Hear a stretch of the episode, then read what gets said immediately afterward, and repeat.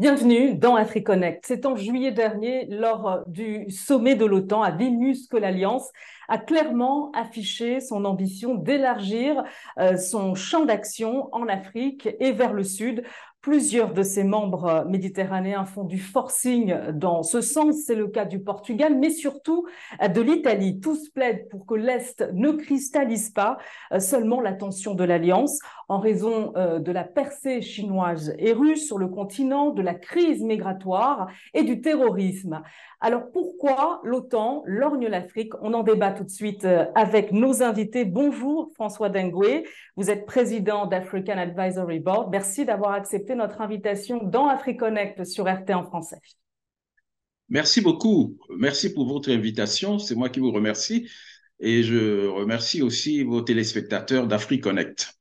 Et bonjour également à vous, Patrick Beko. Vous êtes géopolitologue, spécialiste des Grands Lacs. Merci également à vous d'avoir accepté notre invitation dans AfriConnect. Merci de m'avoir invité. Désolé, je pense que mon son a été désactivé.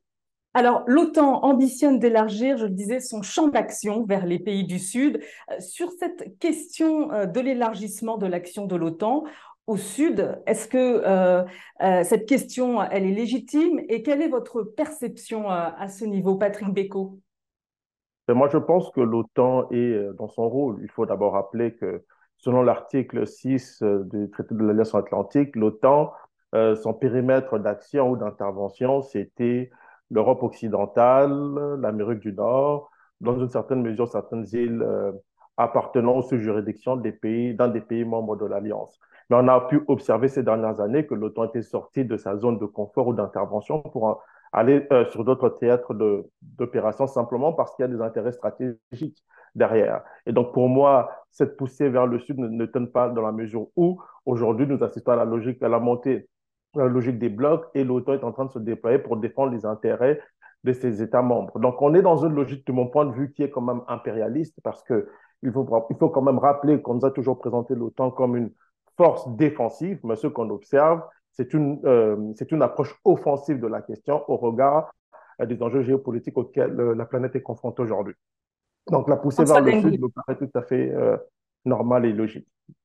François Dengue Oui, moi je, je, ne trouve pas cette poussée logique. D'abord, n'oublions pas que le, OTAN, le OTAN, c'est traité de l'Atlantique Nord. Donc, il s'agit bien de l'Atlantique Nord.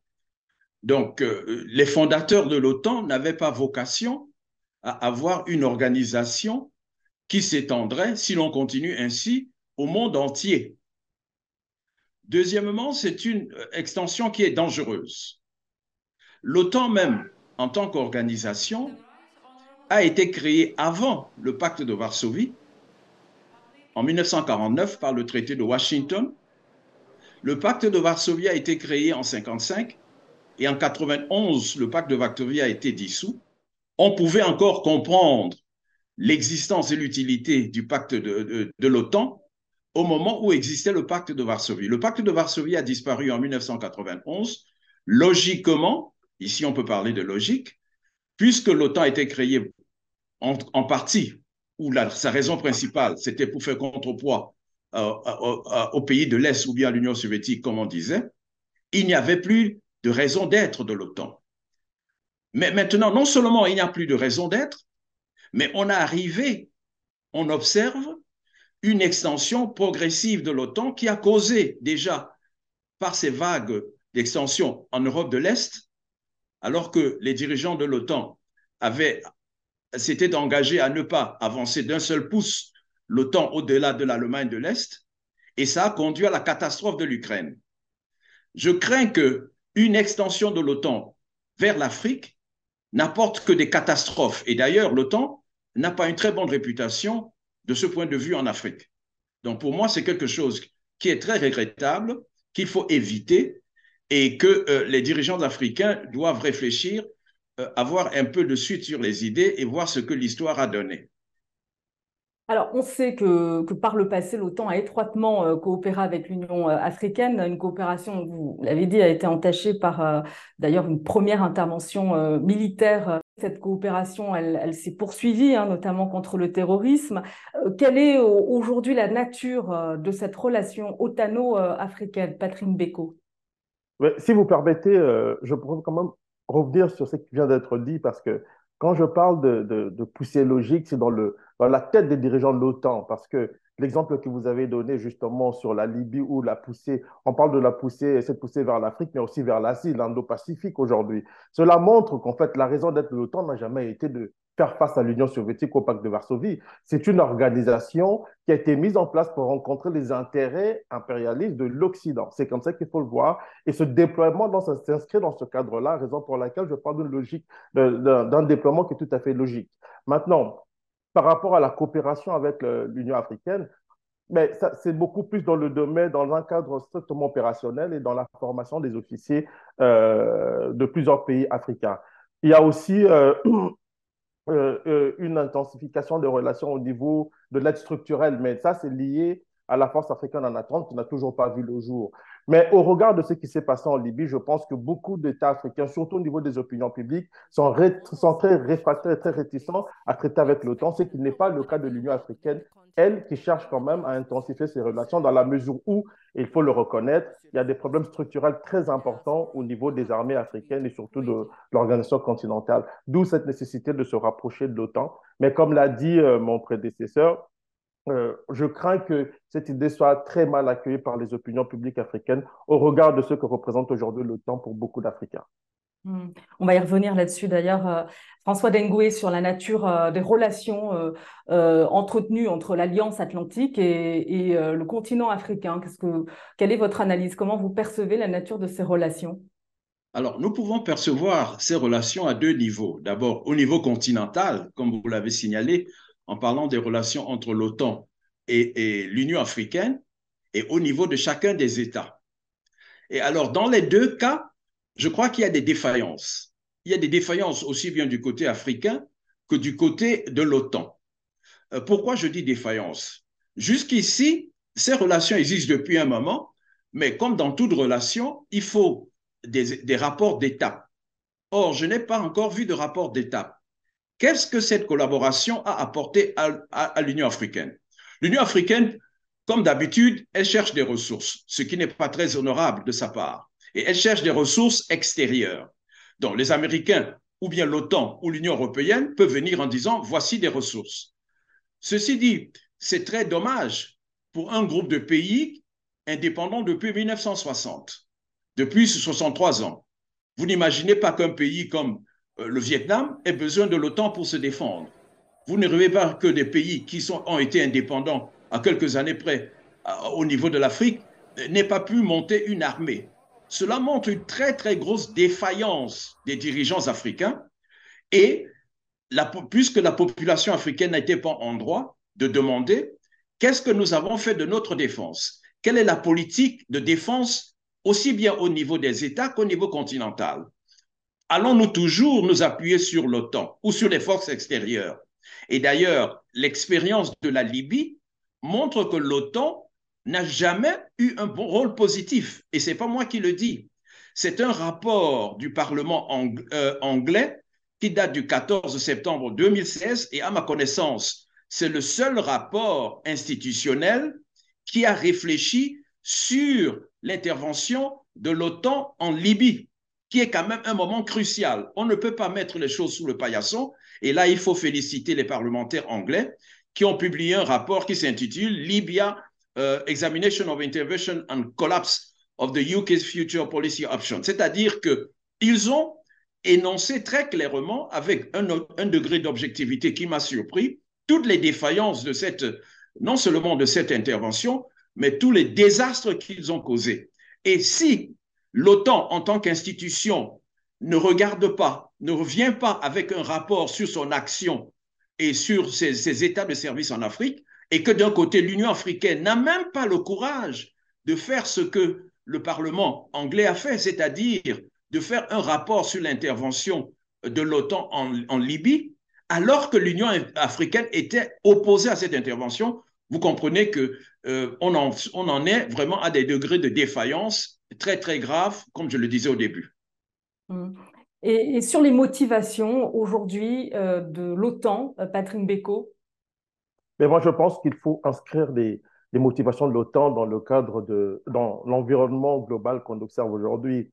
On voit la poussée de la Chine et de la Russie vers le continent africain et l'OTAN ne veut pas laisser le terrain libre, surtout avec ce qu'on a pu observer à travers des coups d'État qui voient euh, arriver des acteurs qui préfèrent se rapprocher de la Russie ou de la Chine, en tout cas d'autres puissances que des puissances européennes ou occidentales. Du coup, l'OTAN a, compris, que les dirigeants de l'OTAN ont compris qu'il était dans leur intérêt d'intensifier leurs relations avec l'Afrique. Mais il y a un autre contexte aussi, celui de la guerre en Ukraine. Parce qu'avec la guerre en Ukraine, les Occidentaux se sont rendus compte que la Russie n'était pas si isolée que ça et que surtout, il y avait beaucoup de pays africains qui étaient réfractaires à partager le point de vue occidental sur cette question-là. Quand vous voyez euh, le, secrétaire d'État américain euh, faire des va-et-vient sur le continent, la vice-présidente euh, américaine se rendre en Afrique pendant neuf jours, beaucoup de dirigeants américains se rendent sur le continent, c'est parce qu'on a compris quelque part que l'Afrique est devenue un, un, acteur important des relations internationales qu'il ne faudrait peut-être plus mépriser euh, au risque de, se voir, de voir cette Afrique être courtisée par d'autres grandes puissances qui sont des puissances rivales à la puissance américaine occidentale. Il faut aussi rappeler que l'OTAN, oui, il y a plusieurs membres, mais l'OTAN, c'est d'abord les États-Unis. Ce sont les États-Unis qui donnent le tempo et les autres suivent. On le voit en, en Indo-Pacifique, on le voit même sur la question de la Libye, parce qu'au début de la guerre en Libye, ce n'était pas l'OTAN qui était en charge de la mission. C'était la France, la Grande-Bretagne et les États-Unis. Et après, à partir du 30 mars 2011, donc deux semaines après le début de l'intervention, l'OTAN a pris la relève. Et là, on a vu les Américains intervenir de manière décisive. Tout ça, c'est pour dire que l'OTAN comprend aujourd'hui qu'il est dans son intérêt d'intensifier ses relations avec le continent à travers l'Union africaine, mais aussi avec des États, pour en fait créer des États clients qui pourront faire contrepoids à la poussée ou en tout cas la pénétration du continent par la Chine et euh, la, euh, la Russie dans le contexte de la guerre en Ukraine. Mmh.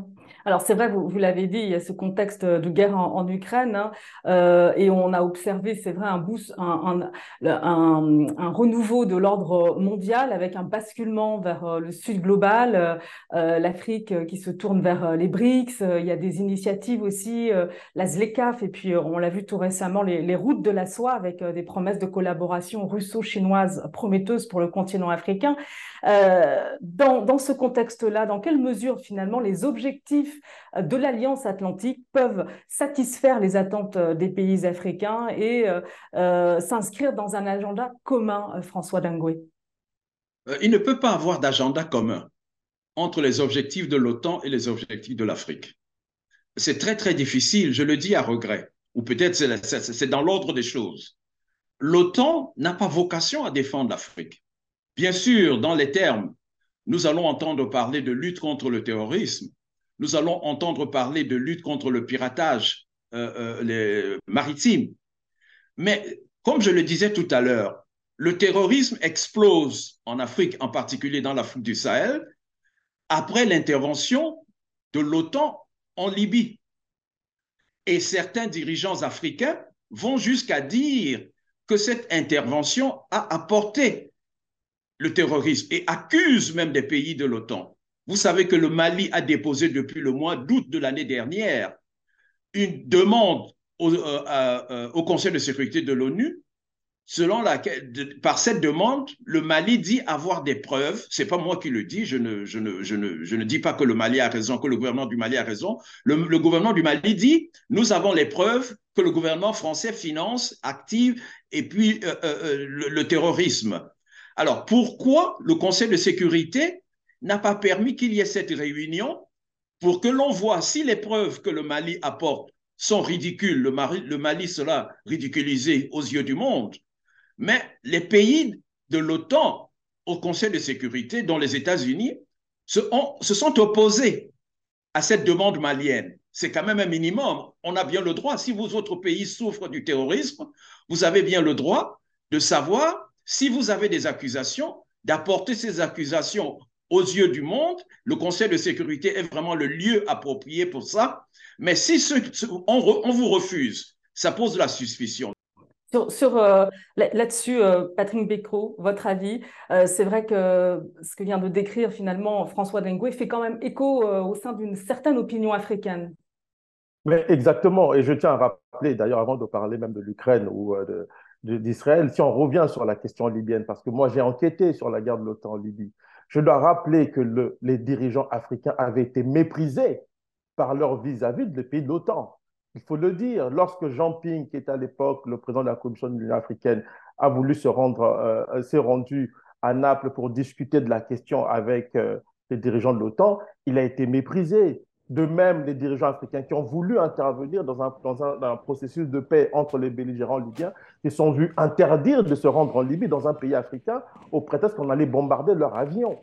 Vous avez été menacés. Et sur la question du terrorisme, il y a un élément important parce qu'on parle de partenariat. Je tiens à rappeler, moi je suis tombé sur un rapport des services de renseignement militaire canadien à l'époque, qui était daté, qui du 15 mars, 11 mars 2011, donc plusieurs jours avant l'intervention de l'OTAN. Dans ce rapport, il était clairement dit que si les, les forces étrangères interviennent en Libye en soutien à l'une des parties en conflit, cela allait déstabiliser longuement pour très longtemps le pays et la région. Mais on l'a quand même fait. Donc l'OTAN avait des rapports qui étaient très clairs, ses propres rapports, hein, les, rapports des États membres, qui établissaient très clairement qu'une intervention en Libye allait déstabiliser le pays. On l'a quand même fait. Pire, parce qu'on parle de terrorisme encore aujourd'hui, c'est qu'on sait aujourd'hui que certains pays de l'OTAN ont emmené des terroristes de Mazari Sharif jusqu'en Libye pour combattre. Monsieur Abdelakil Belage, qui était un ancien d'Al-Qaïda, qui avait été arrêté par Kadhafi en 2004 avant d'être libéré dans le cadre de processus de paix, s'est retrouvé en Libye, escorté par les pays de l'OTAN. Ce sont eux qui se sont battus, qui ont récupéré les armes de Kadhafi avant de propager la mort et la, désolation dans tout le Sahel. Donc vous comprenez dans ce contexte-là qu'il est difficile de dire aujourd'hui que l'OTAN, que le partenariat entre l'OTAN et l'Afrique va, va, va, rencontrer les intérêts du continent africain, des peuples africains, quand on voit comment l'OTAN lui-même s'est comporté à l'égard d'un des pays africains, provoquant un désastre incroyable et qui continue aujourd'hui encore à déstabiliser toute une partie du continent, en l'occurrence le Sahel. Et donc, si on regarde en même temps le comportement de l'OTAN dans la question sur la crise ukrainienne, c'est la même chose. Quand on voit, comme l'a dit M. François, dans la crise à Gaza, c'est la même chose. Il est difficile de convaincre les Africains qu'on va les respecter, qu'on va prendre en compte leurs intérêts quand on voit comment l'OTAN se comporte, non seulement à l'égard du continent, mais aussi sur d'autres théâtres d'atrocités. Alors, je le disais, parmi les, pays qui poussent l'OTAN vers le sud, l'Italie. Euh, d'ailleurs, euh, à Vilnius, euh, lors du dernier sommet de l'OTAN, la première ministre italienne Giorgia Meloni a plaidé en faveur d'un renforcement en Afrique, mais aussi au Moyen-Orient, en cause la pression migratoire que subit son pays à partir justement du continent africain. Mais cette question, François Dengue, que peut faire l'OTAN pour juguler cette crise migratoire? L'OTAN ne peut pas faire, n'a rien à faire. L'OTAN n'est pas une organisation qui doit gérer les flux migratoires. Euh, tout ceci montre que l'OTAN est en train, comme un vagabond qui essaie de s'inventer des fonctions. Euh, euh, le pacte de Varsovie a disparu en 1991. Simultanément, l'OTAN devait disparaître. Il n'y a pas de raison. Les pays européens n'ont pas besoin de la protection américaine. Et d'ailleurs, beaucoup de patriotes dans ces pays, notamment en France, en pensant à Charles de Gaulle, pensent que les Européens doivent organiser leur défense. Je n'arrive pas à comprendre que des pays industriels puissants comme l'Allemagne, la France, l'Angleterre, l'Italie, etc., soient incapables d'organiser leur défense. Alors sur l'approche justement euh, de l'Alliance atlantique, euh, c'est intéressant de constater euh, que la diplomatie américaine se déploie, notamment au Niger, reconnaissance du coup d'État, maintien du dialogue avec la transition militaire au pouvoir. Les États-Unis ont donc bien l'intention de s'en accommoder. En tout cas, c'est ce qu'a affirmé le directeur des affaires africaines au Conseil de sécurité nationale.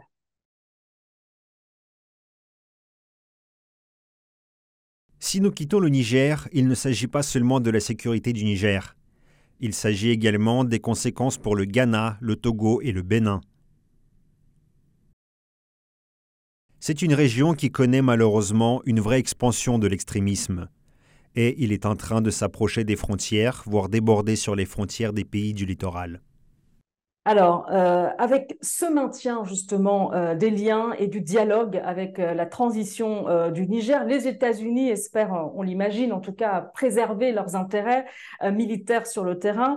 dans quelle mesure cette approche du dialogue au Niger peut servir les ambitions de l'OTAN plus largement en Afrique, Patrick Beko Mais moi, je ne pense pas que l'approche américaine va servir les intérêts de l'OTAN si je, si je considère l'OTAN comme une organisation composée de plusieurs pays. Je pense que cette approche va d'abord servir les intérêts américains qui se servent de l'OTAN en fonction de leurs intérêts. Donc, c'est comme ça qu'il faut le voir. Parce que dans l'OTAN, il y a la France, par exemple. Il y a certains pays, il y a des pays européens qui sont contre, qui ont condamné le coup d'État. Les Américains ont pris, du, ont pris du temps avant de le condamner du bout des lèvres et annonçant euh, ensuite qu'ils vont reconnaître l'agent qui est au pouvoir. Donc ça veut dire, encore une fois, ça renforce l'idée selon laquelle l'OTAN, ce sont les États-Unis qui font payer une partie de la facture de leur euh, stratégie impériale aux Européens.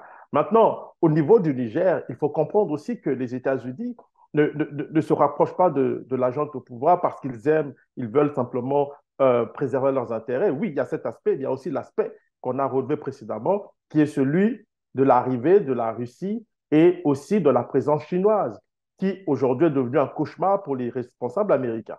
Dans le livre blanc du département de la défense américaine d'il y a deux ou trois ans, il faut rappeler que la Chine et la Russie étaient décrites comme des puissances révisionnistes et étaient en haut de la liste de, des adversaires à combattre juste avant le terrorisme. Donc ça vous donne une idée. Et quand on sait que euh, dans cette partie du continent, on voit des coups d'État qui arrivent avec des, nouveaux pouvoirs militaires qui se rapprochent de plus en plus de la, de la Russie et dans une certaine mesure de la Chine, mais les États-Unis, pour eux en tout cas, il faut barrer la route à ces deux puissances-là, quitte à reconnaître la junte en place. Si ça peut, si on peut se servir de l'OTAN dans ce cadre-là, pourquoi pas? Parce qu'après tout, et je l'ai dit, l'OTAN, ce sont les États-Unis qui font payer une partie de la facture aux Européens, mais pour leurs propres intérêts. Hum. Euh, François Dengue, vous êtes d'accord? Ah oui, là, je suis tout à fait d'accord avec euh, mon frère Patrick. Euh, ce qu'il a dit est exact. Et euh, je ne vais pas faire insulte aux dirigeants américains, mais je crois qu'ils se trompent complètement sur leur politique. premièrement, ils se trompent à, à trois niveaux. D'abord, premièrement, ils ont, les États-Unis sont connus comme le lieu du commerce et du business. Or, leur politique à l'égard de l'Afrique est devenue une politique militarisée au lieu de faire du business et d'encourager le développement économique, j'ai l'impression que le, ministère de la Défense, le département de la Défense a pris le pas sur le département euh, de, des Affaires étrangères. Donc c'est de plus en plus militarisé. Vous n'avez qu'à voir le nombre de bases militaires en Afrique, de bases, de bases américaines. Ce n'est pas nécessaire. Alors, non, mais juste, justement, François Dengue, pour revenir sur euh, l'intensification du dialogue euh, entre l'OTAN et, les pays du Sud, euh, cette intensification, elle s'exerce également dans le cadre du dialogue méditerranéen de l'OTAN lancé en, 1994. Et les pays non OTAN qui participent actuellement à cette initiative sont l'Algérie, l'Égypte, Israël, la Jordanie, la Mauritanie, le Maroc et la Tunisie. Alors, on se demande aujourd'hui, dans le contexte actuel hein, très explosif au, Proche-Orient, que pèse euh, cette initiative, euh, Patrick Beko De mon point de vue, euh, ça ne pèse pas du tout parce qu'il y, a, on l'a dit durant l'émission, il y a un problème de cohérence dans les façons de faire ou la façon de faire des États-Unis et de leurs alliés. On ne peut pas parler de dialogue constructif quand on voit en même temps certains comportements qui énervent la raison. C'est le problème que l'on reproche aujourd'hui aux États-Unis à leurs alliés il n'y aura, aura pas de changement majeur. Et de toute façon, même quand vous prenez le cas de l'OTAN, euh, avec le continent africain, on vous dit oui, on va intensifier les relations. Mais la dernière fois qu'un responsable africain s'est rendu dans le, dans, dans le QG de l'OTAN, c'est quand même en, 2000, en 2021. Donc, ça fait près de deux ans qu'il n'y a pas eu vraiment de mouvement comme tel. Donc, ça vous donne une idée. On est dans des effets d'annonce, on est dans des dialogues ici et là. Mais au fond, qu'est-ce qu'il y a au fond? Il n'y a rien. Bien entendu, il y a des pays qui sont des pays satellites, qui sont des États clients des États-Unis, mais cela n'enlève en rien le fait que sur le, sur le fond, ce pays-là, en fait, ce dialogue-là ne pèse pas. Et d'ailleurs, quand vous, prenez le cas d'un pays comme l'Égypte, ben, l'Égypte est en train de renforcer en même temps ses relations avec un pays comme la Russie, par exemple. Certains de ces pays renforcent leurs relations avec les, les, les, les rivaux des États-Unis, en tout cas les deux puissances rivales des États-Unis. C'est pour dire qu'en termes de crédibilité, il y a un problème du côté des États-Unis et de leurs alliés. On peut créer des dialogues, on peut mettre en place des partenariats. Alors, Tant que oui, on a justement. pas de euh, cohérence au niveau de ces politiques-là, ça ne changera rien du tout. Justement, on a quand même observé euh, des, accords hein, conclus, notamment euh, avec le G5 Sahel euh, à Nouakchott, c'était en, juin dernier, et puis un renforcement aussi, François Dengue, de la coopération avec la Mauritanie. Oui, la Mauritanie est partenaire de l'OTAN depuis 1995. C'est un cas singulier ici, et la Mauritanie est en train de renforcer sa coopération avec l'OTAN. Pour quel résultat? Contre quel adversaire? Je ne peux le dire. Euh, L'OTAN euh, supporte la Mauritanie euh, sur beaucoup de projets, mais encore une fois, le problème de fond n'est pas posé. Le problème de fond, c'est comment les Africains peuvent-ils assurer une défense souveraine? Les Américains arrivent aujourd'hui, ou les, pays de l'OTAN, en disant Oh, les Russes, les Russes, les Russes. Mais pendant que les Russes n'étaient pas là, vous avez eu tout ce temps. Qu'est-ce que vous avez fait? C'est pour ça que je suis, je suis très pointilleux sur le bilan.